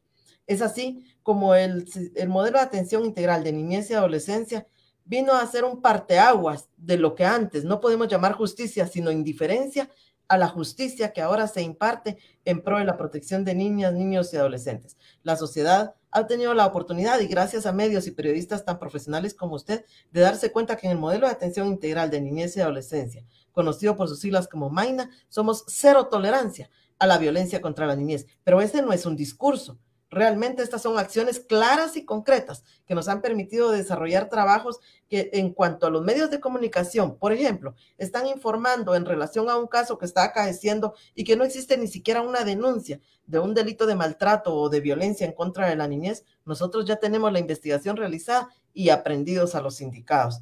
Todo esto gracias a que el equipo que trabaja está totalmente comprometido al liderazgo de la señora fiscal general que nos ha permitido abrir esos espacios y esas puertas y a la suma que han tenido las diferentes instituciones de darse cuenta, con base a los resultados, que trabajar unidos nos permite el éxito.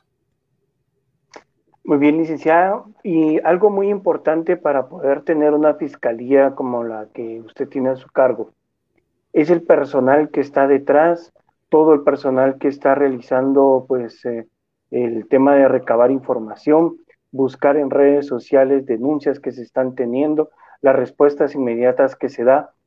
¿Cómo es para usted poder liderar un grupo como el que tiene actualmente y poder saber que todos van hacia el mismo lugar y no cada quien va hacia un camino diferente? Sí, efectivamente, tengo un grupo de profesionales altamente comprometidos que tenemos el fin claro, y el objetivo común de proteger a los niños y a las niñas. Estamos convencidos que en nuestras manos se encuentra que esta noche un agresor no violente a otra niña o a otro niño y no podemos ser indiferentes ante esta situación. Estamos tan comprometidos que el 100% del personal que trabaja para la Fiscalía de Niñez y Adolescencia tiene un curso total de lenguaje de señas porque somos inclusivos. El compromiso es grande con la población, con la sociedad, pero sobre todo con los que no tienen voz. Somos nosotros la voz para poder hacer ver las necesidades ante los lamentables hechos de violencia. El equipo que tengo se prepara constantemente, un equipo al que realmente yo le admiro y le respeto la labor que hacemos en conjunto, pero que en esta oportunidad, como líder de este equipo tan comprometido, me, me permite y me da el privilegio de reconocerles esa labor que realizan en lo individual, porque no hay hora de trabajo, se trabajan las 24 horas, los 365 días del año. Incluso en época de pandemia, nosotros fuimos de las fiscalías que nunca cerraron la puerta, porque consideramos que nos debemos a la niñez guatemalteca. El personal que conforma la Fiscalía de la Niñez y Adolescencia tiene claro que nosotros somos los responsables de cambiar las circunstancias en las que desafortunadamente le ha tocado vivir a una niña y a un niño que nuestra función es devolver la sonrisa y la confianza en la justicia a la niñez guatemalteca. Que los hilos que cortó la violencia en el pasado, nosotros los estamos tejiendo de nuevo para formar bellos colores, bellos paisajes en la vida de un niño, porque los niños y las niñas de nuestro país merecen vivir en una sociedad libre de violencia. Pero esta no es una labor que se impone, es una labor realmente que los y las compañeras de la Fiscalía de Niñez y Adolescencia la tienen por convicción, porque todos consideramos que trabajar para los niños constituye una bendición y un privilegio. Y eso es lo que nos ha permitido tener un grupo consolidado, unido, eficaz y eficiente en los resultados que le brindamos a la sociedad. Muy bien, licenciada, al momento, ¿cuál es la estadística que ustedes están manejando de casos de denuncias y de casos pues que ustedes ya han eh, logrado llegar hasta las últimas instancias que se esté manejando o que usted acuerde durante toda la creación de Maima, ¿usted cree que se ha logrado el objetivo principal que usted tenía de decir, se presentan 10, los 10 los llevo a juicio? Le quiero comentar, nosotros conocemos tres grandes campos de trabajo, nuestra competencia material de trabajo, como se conoce jurídicamente, que es el tema de maltrato en contra de la niñez, violencia sexual y niñez desaparecida. Entonces, todos los casos no pueden terminar en un debate oral y público por la dinámica de cada uno de los procesos. Por ejemplo, en el tema de niñez desaparecida, es un tema que se encontraba en el abandono dentro de la fiscalía, previo a la existencia del modelo de atención integral de niñez y adolescencia, porque se limitaba a activar una alerta Alba Kenneth y cuando el niño aparecía, pues se desactivaba. Circunstancia esta que no es posible que se pueda seguir realizando y ante la creación del modelo de atención integral de niñez y adolescencia, tenemos equipos que se dedican unos a la activación de las alertas y otros a la búsqueda, localización y protección de niñas, niños y adolescentes. Y es por ello que estos casos no siempre terminan en un debate oral y eh, público y que como consecuencia tenga una sentencia, sino lo importante aquí es rescatar a los niños y ponerlos bajo el abrigo de la protección adecuada. Por consecuencia del trabajo y el compromiso que se tiene en estas unidades, muchos de estos casos se localizan a los niños en términos de horas, pero nuestro nivel de efectividad nos ha permitido decir que nueve de cada diez niños localizados en la competencia territorial que tenemos de cada 10 niños que tienen alerta Alba Kenneth, 9 son localizados de manera inmediata. Es decir, tenemos una efectividad superior al 90% en resultados de localización de niñas y niños. En el tema de maltrato en contra de la niñez, le quiero compartir que estos son conocidos como delitos menos graves. Desafortunadamente, en nuestra sociedad se equivocan los términos disciplina con castigo y esto no puede ser así. Necesitamos que existan padres disciplinados, padres que sepan cómo adecuar los horarios de sus hijos, las distracciones y los derechos que la ley les permite. Pero castigos, castigos ya no se pueden permitir, porque con castigos solo estamos violentando los derechos de seres inocentes que no piden más que protección y educación, y que acertadamente al final de cuentas no pidieron venir al mundo sino somos nosotros los adultos los responsables. Estos casos no terminan en un debate oral y público, sino que terminan con muchos de ellos en un término que se conoce como menos grave, lo que nos permite aplicar medidas desjudicializadoras entre las que contamos criterios de oportunidad y entre estos criterios de oportunidad se dan las oportunidades de escuela de padres, aquellos padres jóvenes que nunca tuvieron la oportunidad de cómo conducirse o cómo apoyar a sus hijos. Y desafortunadamente también tenemos el tema de violencia sexual, tema del esnable y oscuro la parte más oscura del ser humano que se manifiesta cuando un adulto agrede físicamente a una niña o a un niño. Y desafortunadamente estos hechos se dan en el seno del hogar. Estos casos sí tenemos la garantía que tiene que ser individualizado el sindicato. Tenemos que pedir la orden de aprehensión inmediatamente, ejecutarla y hacerla efectiva. En estos casos le quiero contar que desafortunadamente las penas la ley las otorga muy pequeñas, entre 5 a 8 años. Sin embargo, gracias al comprometido trabajo que realizamos desde la Fiscalía de Niñez y Adolescencia, hemos obtenido sentencias de más de 100 años, lo que nos implica que queda demostrar la capacidad de los fiscales y del equipo multidisciplinario para poder arribar a estas conclusiones en donde las sentencias son de 100, de 80, de 75 años y que dentro de las sentencias también se establecen mecanismos de política criminal que nos permiten hacer cambios estructurales, como por ejemplo que el pensum de la Escuela de Estudios Judiciales, es decir, el pensum que se destina para jueces, tiene que tener como obligatoriedad que tengan conocimiento en tema de leyes de niñez y adolescencia. Y esto se logró gracias a una sentencia emitida en el modelo de atención integral de niñez y adolescencia. Muy bien, licenciada, por acá pues ya estamos viendo eh, algunos comentarios como el que usted puede apreciar acá acerca de la labor que usted ha estado pues realizando a través de su fiscalía. en este caso pues señalan que todos los colaboradores funcionan como un engranaje y eh, pues eh, es algo muy importante. Acá también podemos observar, hay varios comentarios que eh, están pues dando a conocer la labor que se está realizando por parte de, su fiscalía. Y en lo que seguimos en el transcurso de, la entrevista iremos colocando más comentarios que, se, que nos están llegando en este momento. Y algo muy importante, eh, temas que usted ha denunciado o que ha dicho siempre es que el tema del maltrato ya con malas palabras hacia los hijos, eso ya no debe de permitir si vemos que principalmente es algo que se da en muchos hogares guatemaltecos, este incluso eh, lo ven algo ya normal y pues esto no debe de ser así. Efectivamente, se ha normalizado la violencia y es que no se debe confundir violencia con disciplina.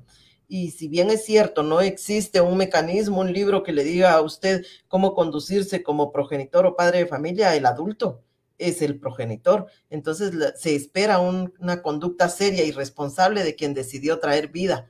Entonces es el adulto el que debe asumir la, el liderazgo como en cualquier ente para poder tener una dirección adecuada y jamás confundir violencia con disciplina. Los niños son una hoja en blanco. Realmente quien escribe la labor que realizan las y los niños en el día a día son los adultos y somos nosotros los responsables de escribir ese libro de vida y es nuestra responsabilidad crear ciudadanos que sean felices porque debemos tener claro que lo que hagamos con la niñez en el presente será justo y efectivamente lo que va a ocurrir con nuestro país en el futuro, puesto que las y los niños son no el futuro, como se pronuncia, son el presente, pero los cambios estructurales que la sociedad puede tener dependerán del trabajo que se haga con la niñez guatemalteca. No podemos pedir cambios en nuestro país si no le invertimos al sector más importante, como lo constituye la niñez. Licenciada, y en este caso, ¿cuál es el procedimiento de alguna persona que quiera denunciar algún caso de maltrato? Que muchos dicen, ah, yo conozco que la vecina maltrata, pero solo queda ahí dice sí los maltrata, pero no, no actúan, no buscan la manera de evitar que los niños sigan sufriendo. Les quiero comentar que tenemos diferentes procedimientos. Puede existir la denuncia de una persona que tenga la responsabilidad, papá, mamá, tíos, abuelos que estén en la disposición de denunciarlos. Pero tenemos claro que desafortunadamente estas son las primeras personas que le fallan a los niños. Entonces esperamos muchas veces la denuncia de personas desconocidas, como por ejemplo profesores, vecinos que hemos tenido la experiencia que toman videos y los suben a redes y esto nos permite actuar incluso de oficio sin esperar una denuncia. Pero además tenemos un número telefónico, el 50 30 31 53, donde pueden hacer las llamadas que consideren prudentes a efecto de poder nosotros tomar la información. La persona no necesita identificarse y nosotros realizamos la persecución penal de oficio tal y como se lo he manifestado con el equipo altamente comprometido que existe en la Fiscalía de la Niñez y que me honro representar y dirigir, se realiza esa investigación de manera eficaz, eficiente e inmediata para que los resultados se obtengan en cuestión de horas. Tengo claros ejemplos. La niña cuya progenitora la amarraba a un poste porque la niña ya no quería ir a pedir dinero y la progenitora la amarraba indicándole que hasta que ella se, pues, tomara conciencia que tenía que ir a pedir dinero de nuevo, la iba a desatar y el sol le pegaba durante las horas del día.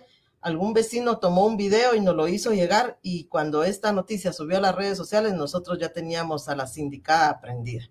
Tenemos el lamentable caso de una niña que deja cerrada la puerta con las llaves en el interior y la progenitora quiebra la, puerta, la, la ventanilla, y lejos de auxiliar a la niña, cuando la niña extiende sus cortitos brazos de su edad, la golpea y en el interior del domicilio la continúa golpeando, haciéndola caminar por los vidrios que había quebrado en la ventana.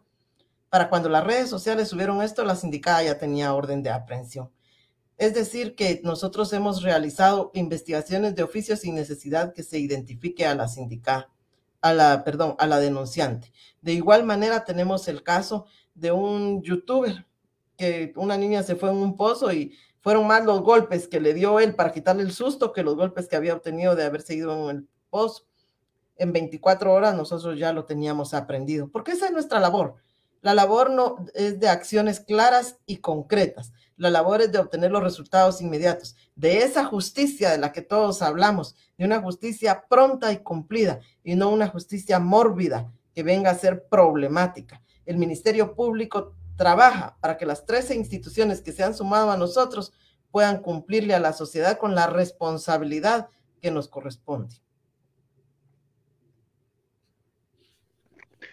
Eh, muy bien, sí, efectivamente nos acordamos de los casos que usted está mencionando. Fueron casos que ahí sí que llamaron la atención de todos, principalmente en redes sociales. Y en esta manera, ustedes han podido detectar quién principalmente, bueno, viendo los casos que ustedes tienen hasta el momento, quién es el que comete más este tipo de abusos, es el papá o la mamá, o es un hermano, o, quién es quien comete más este delito, que es quien debe de proteger más a la niñez guatemalteca. Por supuesto, la protección de niñas, niños y adolescentes, el principal lugar donde se debiera de estar dando es en el hogar, porque acaso no todos pensamos que en nuestra casa es donde estamos seguros. Entonces, los niños y las niñas pasan por esta misma experiencia. Desafortunadamente, la violencia sexual en gran escala y en un mayor porcentaje se encuentra en ese lugar donde debieron haber protegido son las mamás y los papás los que les están fallando a los niños que ellos les dieron vida. La violencia sexual en su mayor lugar de incidencia es en el seno del hogar. Los delitos de maltrato y violencia física en contra de la niñez se dan en el ámbito más cercano que podemos estar hablando de un núcleo familiar. Es decir, que creemos nuevamente, insisto, que por corregir podemos acudir a la violencia y esto no debe ser permitido. Es por ello que también es importante este espacio para invitar a la sociedad a todos los que nos escuchan, que los niños y las niñas, bien es cierto, no tienen una voz. También lo es que se encuentran débiles y frágiles ante la violencia de un adulto, pero que somos nosotros los responsables en crear una sociedad sana y libre de violencia y que en los principales que tenemos que invertir es en los niños y vamos a empezar ese cambio en el seno del hogar. Licenciada, pues eh, vimos que en el transcurso que usted estaba pues eh, hablando, pasaron algunos comentarios y la mayoría de ellos son de felicitación al trabajo que se ha venido realizando. ¿Cómo se siente usted al recibir este tipo de comentarios acerca de la labor que usted está efectuando en beneficio de la niñez guatemalteca? Realmente me siento honrada y privilegiada de saber que la sociedad está recibiendo justamente el trabajo que estamos realizando durante 24 horas. Pero también importante es destacar que no es un trabajo que esté haciendo sola, lo estoy haciendo con un equipo altamente calificado. Y para mí es un privilegio dirigir un equipo comprometido que tiene el objetivo claro que es la protección de niñas, niños y adolescentes. Después de 27 años de trabajo para el Ministerio Público, el reconocimiento de la sociedad ante el trabajo que se hace implica en mí dos aspectos importantes. Llena mi corazón de satisfacción al saber de este agradecimiento, pero también es un reto grande, porque yo sé que la sociedad espera de nosotros y que día con día nosotros le estamos cumpliendo y día con día estamos trabajando por una mejor sociedad, por un mejor país, por crear ese cambio que cada quien tiene la responsabilidad y la obligación de hacer desde el lugar en donde Dios le puso a trabajar. Así, licenciada, y también pues eh, eh, agradecerle también porque en una oportunidad, si no mal recuerdo, fue de un caso de, de, la, de una niña que también a través de este medio de comunicación eh, lo divulgamos y se hizo pues todo lo posible para poder identificar a esta persona que estaba agrediendo a esta niña y pues de forma inmediata eh, dos personas, eh, quiero comentarle, pues no lo había comentado usted, dos personas de su equipo se comunicaron directamente hacia nuestro WhatsApp pidiéndonos información y estuvieron ahí sí que al tanto y nosotros pudimos ver de que de esta manera se puede trabajar porque ellos estaban al día siguiente, miren, ya tienen eh, más, más datos, saben dónde es, porque a veces las personas, como usted dice, al momento de denunciar, piensan que deben de dar todos sus datos y todo, y que por ello tienen miedo de poder denunciar. E incluso eh, nos dijeron, le puedo dar información, pero espérme un par de días. Es lo que nos decían. Nosotros decíamos, no podemos esperar a que la, la niña siga sufriendo. Y de esta manera es como ustedes accionaron rápidamente en este caso y que gracias a ellos se logró rescatar a esta niña y que me imagino que el proceso que ustedes hicieron con estas dos personas de poderse comunicar a nosotros, creo que es el mismo proceso que llevan todos los casos. Totalmente. Aquí hay dos aspectos importantes a, a rescatar. Por una parte, usted me permite, y muy agradecida por ello, confirmar el compromiso que el equipo de trabajo tiene que realmente ellos están identificados y de manera inmediata los contactan a ustedes para poder obtener esa información y darle seguimiento, para que no se quede en letra muerta en una denuncia únicamente que viene a constituir una mora y que no se trabaje. Al contrario, nosotros en nuestra fiscalía somos cero tolerancia a la violencia y por consiguiente no tenemos mora fiscal. Y por otra parte, un aspecto importante, el importante papel que desempeñan los medios de comunicación en la sociedad ustedes como medios de comunicación son los que tienen esa cercanía y esa confianza de los ciudadanos a quienes acuden para poder plantear las denuncias en relación a los hechos que tienen conocimiento, porque son las personas las que se encuentran con mejor conocimiento al estar en las cercanías de donde es violentado o vulnerado una niña, niño o adolescente. Entonces, el, el papel que ustedes juegan, que es trascendental, no solo para conocer de la información, sino para trasladarla y con la información y la confianza que ustedes han tenido ganada en la sociedad, hacernosla llegar a nosotros para que accionemos y actuemos de inmediato. Y como usted acertadamente lo dijo, no tenemos por qué delatar al denunciante. Al contrario, el denunciante es un aliado, uno más de los nuestros que nos permite que rompamos con ese círculo de violencia. Muy bien, en este caso, eh, viendo el tema de la niñez guatemalteca que está sufriendo, ¿quién, ¿quién es quien más sufre? ¿Es un niño o es una niña? De acuerdo a la estadística del trabajo que se realiza, las niñas son las que sufren un alto índice en el tema de violencia, tanto en el tema de maltrato como en el de violencia sexual. Y es por ello que es importante resaltar que a la niñez guatemalteca se le tiene que dar la atención que merece para que no tengamos el día de mañana mujeres vulneradas.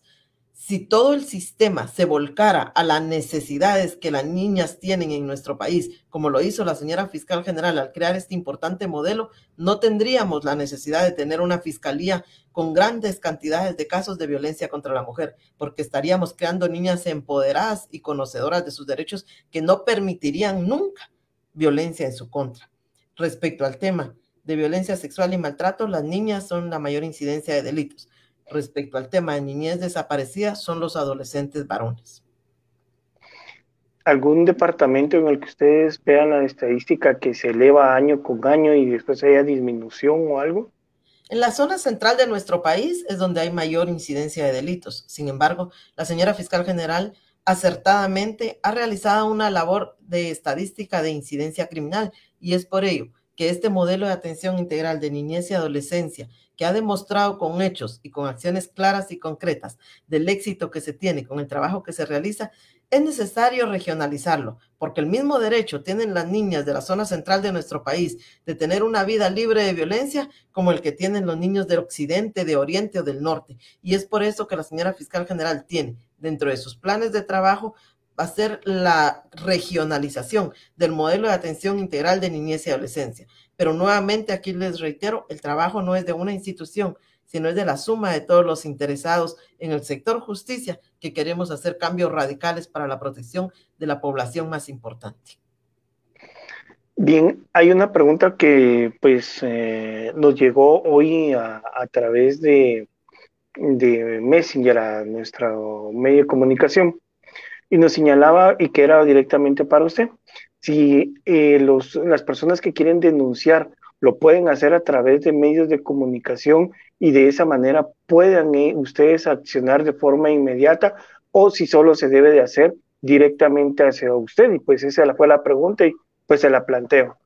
Me parece una pregunta muy afortunada para que poder eh, que la sociedad esté enterada de cuáles son los mecanismos en el tema de la protección integral de niñas, niños y adolescentes los que de manera primaria tienen la obligación de protegerlos, desafortunadamente son quienes los violentan. Entonces nosotros como funcionarios en pro de su protección no podemos esperar que exista esa denuncia como en otro tipo de delitos, por ejemplo, de índole patrimonial. Y es por ello que las denuncias pueden ser de diferentes formas. Personalmente, cuando le consta y así lo desea ser parte de ese proceso, incluso hasta se convierten en querellantes adhesivos. Pero si no desea aparecer su nombre, puede hacer su denuncia de manera anónima y a través de los medios de comunicación, con los ejemplos que ya hemos señalado, ha quedado plenamente demostrado que no necesitan hacer una denuncia para, en donde aparezca su nombre, sino que únicamente con que un medio de comunicación nos tenga la información y nos la traslade, nosotros abordamos de inmediato el caso y hacemos una persecución penal que se conoce en términos jurídicos de oficio, que significa que no necesita que exista un denunciante para que el Ministerio Público y el ente encargado de la persecución penal actúe para obtener los resultados de manera inmediata y que bajo el liderazgo del Ministerio Público, todas las instituciones que se dedican a la protección de niñas, niños y adolescentes también trabajen al respecto. Licenciada, en torno al caso cuando inicia la Fiscalía, las metas que ustedes se propusieron, los años que ya se llevan hasta el día de hoy, eran las metas o volver a lo que usted visualizaba, decía, bueno, vamos a llegar aquí, o siente usted que aún falta aún más? Es importante comentarle que cuando nosotros asumimos el reto de la fiscalía, donde muchos vieron dificultades, nosotros vimos oportunidades, donde se vieron debilidades, vimos fortaleza. Y parte de esa fortaleza es el recurso humano. Nosotros recibimos una fiscalía con 23 mil casos en situación de mora casos que fueron totalmente trabajados por parte del personal de la Fiscalía de Niñez y Adolescencia, en donde procedimos a hacer la investigación correspondiente, la individualización de los sindicados y el requerimiento de orden de aprehensión de manera inmediata. Y es más, aun cuando no es una labor del Ministerio Público, hemos velado porque se ejecuten esas órdenes de aprehensión para poder cumplir con el círculo total del tema de justicia. Estos 23 mil casos fueron plenamente investigados como todo ente, y yo no soy ajena a ello, en mi calidad humana vi un gran reto de poder continuar y, y, obtener los resultados que se esperaban de un importante modelo. Con toda la humildad del caso, me permito manifestarles que esas expectativas que las autoridades de mi institución, las autoridades de otras instituciones y la sociedad misma tenían de un modelo de atención integral de niñez y adolescencia fueron totalmente superadas. Hemos sido calificados como la Fiscalía número uno en eficacia y eficiencia. Hemos sido calificados como la primer fiscalía en la historia de la existencia del Ministerio Público que no tiene mora fiscal. Hemos sido calificados como la mejor fiscalía en los resultados de trabajo que las niñas, eh, en pro de los derechos de niñas, niños y adolescentes. Es decir, que esos resultados que todos esperaban han superado las expectativas. Si hoy usted me pregunta si estoy conforme, mi respuesta es, estoy satisfecha del trabajo que realizamos como equipo de trabajo, pero no estoy conforme. Vamos por más, vamos a trabajar más porque somos personas de retos y siempre queremos avanzar en pro de la protección de los más vulnerables. Y creo que todavía tenemos retos por cumplir, pero las metas que nos propusimos fueron totalmente cumplidas. Muy bien, licenciada, una de las eh, casi preguntas ya para ir finalizando. y un tema muy importante también que se aborda dentro de las fiscalías y todo para poder realizar todo esto es el tema presupuestario. ¿Cómo están ustedes manejando todo este tema de recursos y todo para poder accionar de inmediatamente en beneficio de estos niños que están siendo violentados? El Ministerio Público, ante el, liderazgo del Ministerio Público frente a las demás instituciones, el liderazgo que ha asumido la señora fiscal general y que me ha sido delegado para dirigir el modelo de atención integral de niñez y adolescencia, nos ha permitido trabajar de alguna manera apoyando incluso a otras instituciones. ¿Y a qué me refiero? la señora fiscal general y jefa del Ministerio Público ha destinado un espacio físico en donde se encuentran las demás instituciones donde tienen que hacer el pago de rentas, de agua, de luz y de extracción de basura. Términos que parecieran pocos, pero que a la larga, para un presupuesto, realmente afectarían si la señora fiscal general no lo hubiera dado para que las instituciones se sumen. Es decir, que la voluntad en pro de hacer justicia para la niñez guatemalteca ha provocado que el presupuesto del Ministerio Público se vea involucrado para poder obtener esos resultados, pero se ha tenido la voluntad desde la administración de la doctora María Consuelo Porras para poder tener ese presupuesto para cumplir con los objetivos. Ahora bien, es importante destacar que, por ejemplo, el organismo judicial para poder cumplir con una atención de 24 horas necesita tener el personal que casi involucra a tres juzgados diferentes.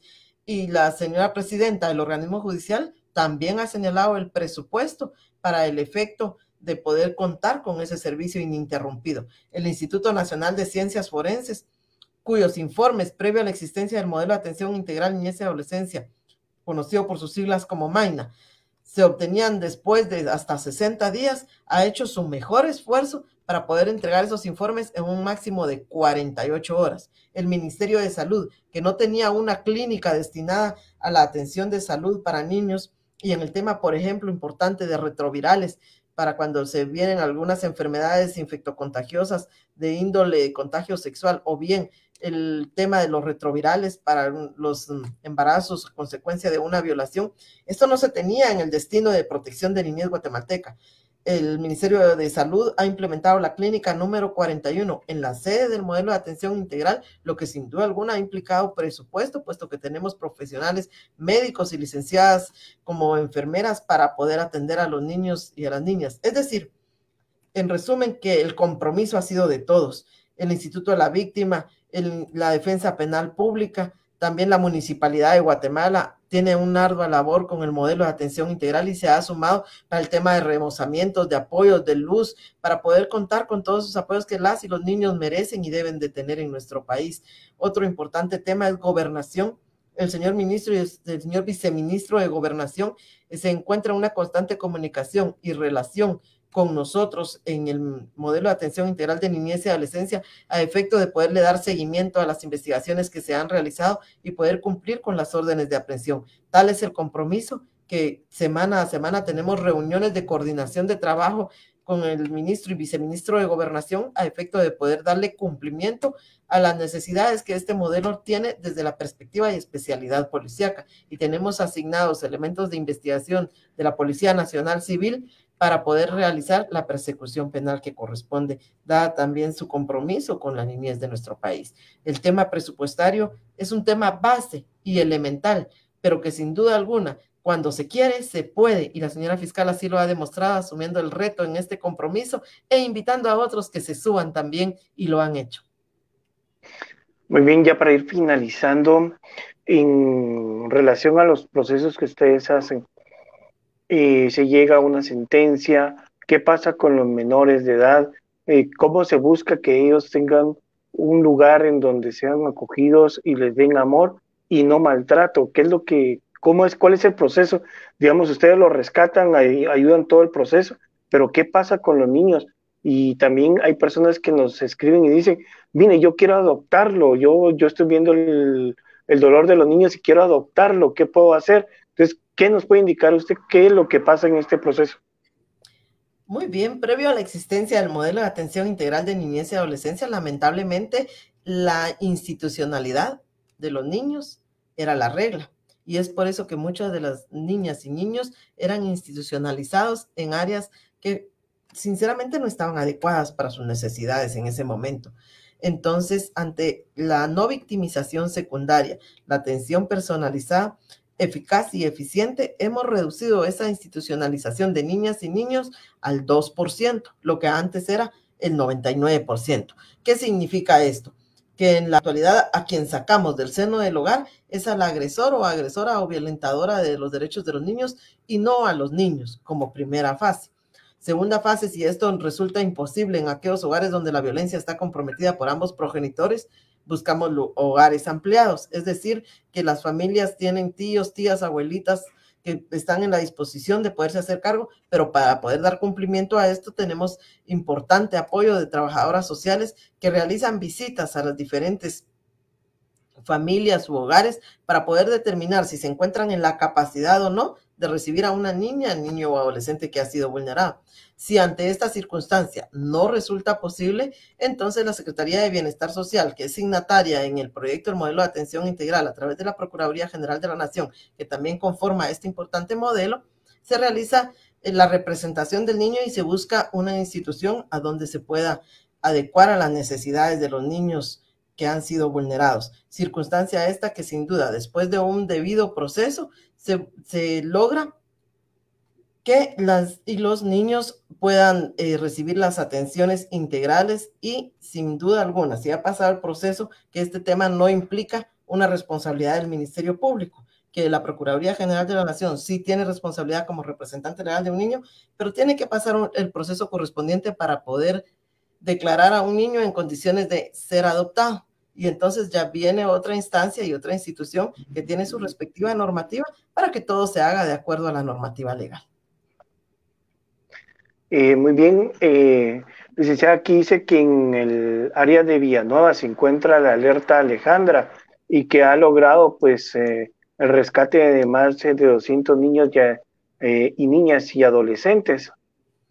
Efectivamente, al igual que la, el sistema de alerta Alba Kenneth, que vino a constituir la consecuencia de la no aplicación de la debida diligencia y que por consiguiente, por la tardía investigación, desafortunadamente niñas y niños fueron encontrados y localizados fallecidos, da lugar a que nuestro país se dé vuelta al enfoque del tema de niñez y se eh, creen este tipo de alertas. nuestro medio y a nivel nacional se conoce como alerta Alba Kenneth. Villanueva tiene un caso específico que es la alerta Alejandra, porque aquí no implica niñez desaparecida, sino que el maltrato de una niña en cuyo honor se abrió con su nombre este tipo de alerta que recibe tal y como lo ha manifestado la persona que nos escribe, las denuncias de manera anónima y gracias al inmediato, arduo y eficaz trabajo se realizan estos rescates para que los niños y las niñas no sigan viviendo en ese círculo de violencia, pues un día más de violencia puede ser una vida. Muy bien, licenciada, pues la verdad, un honor haber eh, platicado con usted acerca de este tan importante tema esta noche y que pues eh, sabemos que si seguimos pues eh, platicando, seguiremos sacando aún más el tema de, datos e importancia sobre, sobre este tema, pues no solamente es que uno pueda decir puedo llegar a tal tema y ahí termina todo. Sigue y sigue pues todo este proceso y la verdad es que le agradecemos el espacio que nos eh, ha brindado y la información tan importante acerca de la labor que ustedes están realizando y no sé si tiene algo más que agregar y algo que más decirle a la población guatemalteca que pues está viendo a través de Noticias BR. Muchísimas gracias. Sí, efectivamente, agradecerle a usted el espacio y la oportunidad que me da para que la población guatemalteca conozca de la labor que estamos realizando.